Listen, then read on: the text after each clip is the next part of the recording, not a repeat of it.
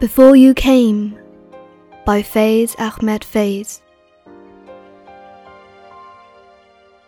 Before you came, things were as they should be. The sky was the dead end of sight. The road was just a road, wine, merely wine. Now everything is like my heart, a colour at the edge of blood. The grey of your absence, the colour of poison, of thorns, the gold when we meet, the season ablaze, the yellow of autumn, the red of flowers, of flames, and the black when you cover the earth with the call of dead fires.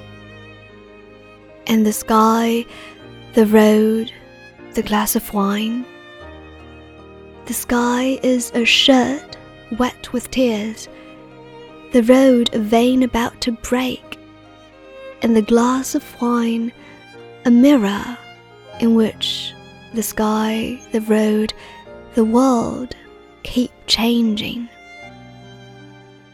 Don't leave now that you're here.